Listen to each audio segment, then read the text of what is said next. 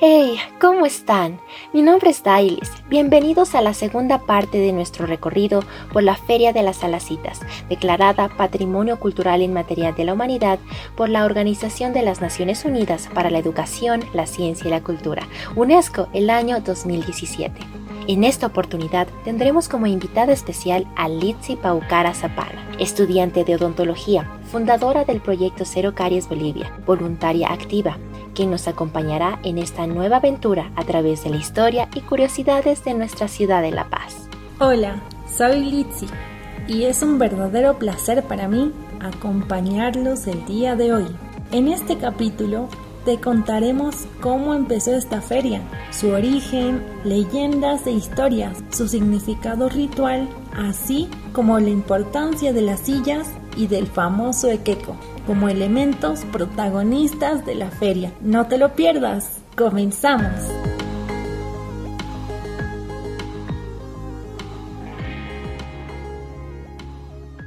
La Feria de las Salacitas transitó por varios espacios de la ciudad hasta poder finalmente establecerse. Los traslados no solo se debieron al aumento de los expositores, sino a las disposiciones municipales y a la organización de las calles, avenidas, plazas y a la creación de un campo ferial.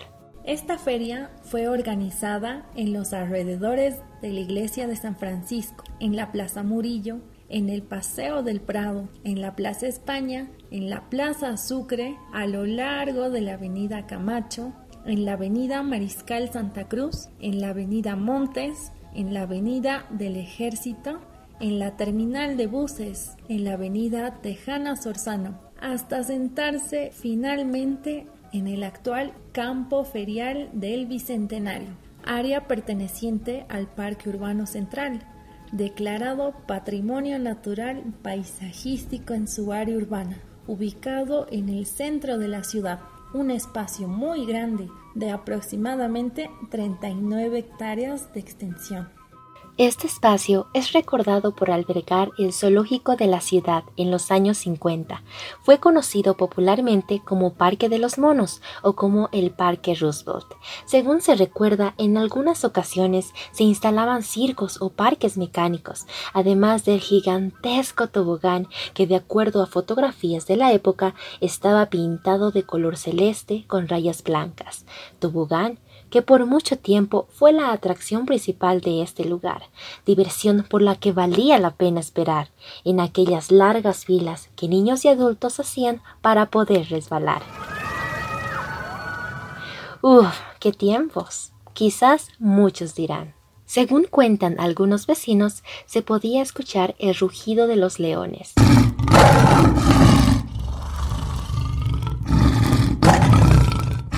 O el chillido de los monos. Se podía pasear y sacar fotografías en las orillas de una pequeña laguna que albergaba aves como patos y flamencos, además de visitar el vivero municipal en el que, según algunos afirman, solían regalar plantitas de jardín. Se dice además que también habían cóndores y un espacio que alojaba una variedad de animales disecados, como tortugas, serpientes, loros, incluso hasta un oso hormiguero. Sin duda, fue uno de los espacios más concurridos en feriados y fines de semana. Debido a la topografía y la expansión de la ciudad, dicho recinto no contaba con espacios para el adecuado trato de los animales albergados. Después de varias gestiones realizadas y en función a las necesidades de la fauna del lugar, finalmente, en septiembre de 1993, durante la gestión municipal del entonces alcalde Julio Mantilla, se trasladó el zoológico a la zona de Mayasa, al sur de la ciudad, zoológico que actualmente muchos de seguro conocemos. Pero, ¿Cuál es el origen de esta feria? ¿Cómo empezó? ¿Por qué empieza el 24 de enero? Sí, preguntas que no nos dejan dormir por las noches. Las versiones sobre el origen de esta festividad son diversas, pero eso sí, muchas de ellas coinciden en que fue en la región andina. Algunos autores señalan a Tiahuanacu como punto de origen, otros al valle de Chuquiagomarca, más conocido en la actualidad como La Paz. Una versión dice que la lacita habría nacido en la actual zona de Santa Bárbara, antes Ayu Uturuncu.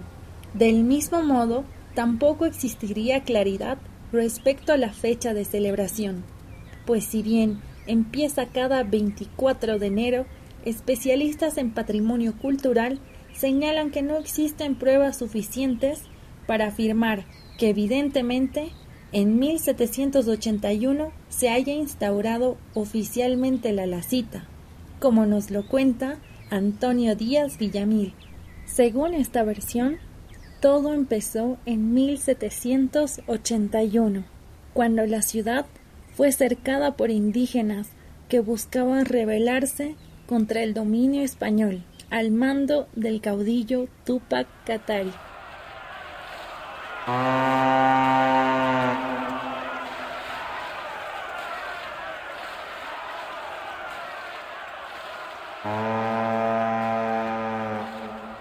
Cerco que impidió el ingreso de productos a la urbe por más de 180 días que orilló a muchas personas y familias a comer carne de caballo, de mula o incluso de perros y gatos, hasta cueros de animales.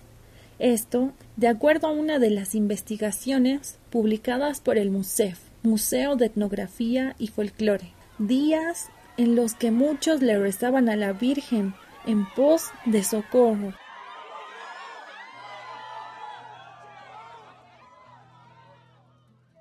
En ese entonces hubieron dos campesinos, Isidro Choquehuanca y Paula Tintaya, pareja de enamorados, que fueron separados por su patrón Francisco de Rojas, quien decidió trasladar a Paula a la ciudad para que atendiera a su hija Josefa Úrsula de Rojas Foronda, esposa del gobernador y comandante de armas de la ciudad de La Paz, Sebastián de Segurola.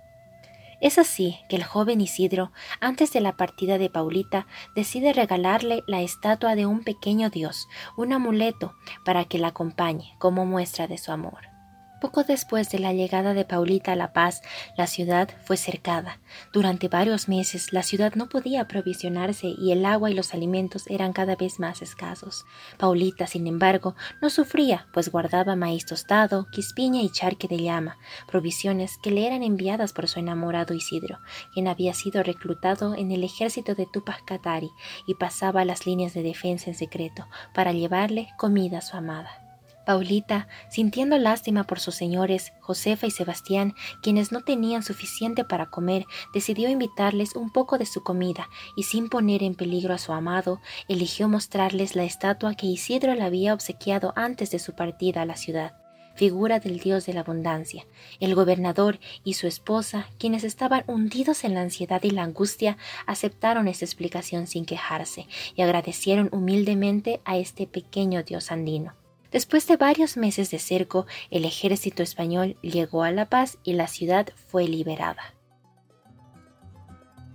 De esta manera, el gobernador don Sebastián de Segurola dicta una ordenanza para que de allí en adelante la feria que entonces era celebrada el 20 de octubre, aniversario de fundación de la ciudad, se trasladara al 24 de enero, fiesta de la Virgen de Nuestra Señora de la Paz, como piadoso homenaje en gratitud a la Virgen, quien según muchos creyentes había protegido a la ciudad durante aquel tiempo. O quizás aquel cambio fue simplemente para festejar la victoria española. Así también, queriendo rendir homenaje al pequeño dios precolombino que los había salvado. Hizo además que en dicha feria tuviera preferencia la venta o intercambio del equeco, aquella figura que según Paulita los había ayudado. El gobernador, sin mucha explicación, dio su palabra de honor, indicando que estas figuras traerían suerte a quienes los tuviesen. De este modo, el equeco se volvió una de las piezas centrales de las alacitas conocido como el dios de la abundancia, fuente de recursos contra el hambre y la miseria, bondadoso ídolo que concede la felicidad. Sin embargo, esta deidad no siempre tuvo la apariencia que hoy en día todos conocemos, bonachón, de baja estatura, panzón y con abarcas hechas de llanta en vez de zapatos, con la carita rosada y lampiña, con bigote y pómulos rojizos, con su chulito, gorro indígena multicolor y sombrero de ala mediana que cubre su cabeza algunas veces, con las piernas cortas, los brazos abiertos y un cigarro en la boca listo para fumar cuando se le solicitan favores. Estatuilla hecha en madera, estaño, plomo, plata, oro, yeso, barro cocido o en piedra, cuyo tamaño aproximado está entre los 20 a 40 centímetros, llegando inclusive a existir réplicas más grandes a un metro de altura, como el monumento a Lequeco, obra del escultor Víctor Zapana Serna ubicado dentro del campo ferial y al que le rinden homenaje cada 23 de enero, monumento que antes de ser emplazado a este lugar había rotado por varios espacios públicos de la ciudad a causa de malas creencias populares, entre las que se decía que si no le rendían tributo cada año, traería al barrio o la zona donde se encontrase pobreza y miseria. Aparte de la simpatía que refleja su apariencia, este personaje lleva colgadas bolsitas de arroz, harina, fideo, café, azúcar. No faltan algunos muebles como las sillitas o instrumentos musicales, tradicionales como charanguitos, quenitas o zampoñitas, además de algunas herramientas como las palas o picos. En fin, lleva colgando alrededor suyo, desde su cuello hacia abajo, rodeando por completo su pecho y espalda, cositas en miniatura, que representarían las necesidades y deseos de quienes lo adquieren. No, no siempre tuvo esa apariencia, pues según algunas investigaciones, este personaje de origen precolombino era presentado desnudo, labrado en piedra, con una joroba y un enorme atributo sexual en erección. Era el dios de la abundancia, de la alegría y sobre todo de la fertilidad, trayendo consigo prosperidad y armonía, viéndose esto reflejado en más animales, pareja y una buena cosecha. A lo largo de la historia, ha sido comparado por algunos autores con deidades como Tunupa o el tío del socavón, pues al igual que al segundo se le ofrece alcohol, coca y cigarro. Conocido con diferentes nombres, Ekeko, Ekaku, Ikiko, Ekaku, Ekeko, Ekaku, Ekeko, bueno, siempre conservó su denominación como el dios de la abundancia, enfocado a la buena fortuna y prosperidad. Con la llegada de los españoles su apariencia cambia, cubriendo su desnudez inicialmente, para después prohibir su veneración, manteniéndose ésta en la clandestinidad. Esto hasta el año de 1781, en el que aparece nuevamente, reinventando de esta manera su apariencia original. Existen versiones en las que se afirma que la apariencia actual de Lequeco está inspirada en Francisco de Rojas, suegro del gobernador, hombre que había enviado a Paulita a la ciudad, separándola de Isidro. ¿Recuerdan? mientras que otras suponen con relativo acierto que la simpática figura de Lequeco fue copiada de la facha del mismo gobernador, Sebastián de Segurola, hombre rechoncho, barrigón y pequeñito. Siguiendo otras de las versiones acerca del origen de esta feria, se cuenta que una vez cambiada la fecha de su celebración de octubre a enero, indígenas de los alrededores y de los pueblos próximos traían objetos pequeños para ser intercambiados por monedas de piedra, mientras gritaban a la cita, a la cita, que quiere decir cómprame, cómprame.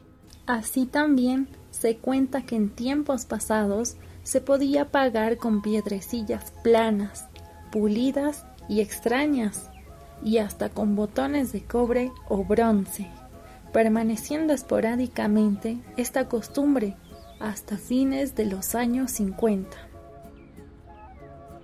Ahora es momento de ir más allá y hablar sobre el significado ritual de esta feria, festividad sagrada que inicia con el solsticio de verano del 21 de diciembre, tiempo húmedo, tiempo de lluvias, conocido como Hayupacha.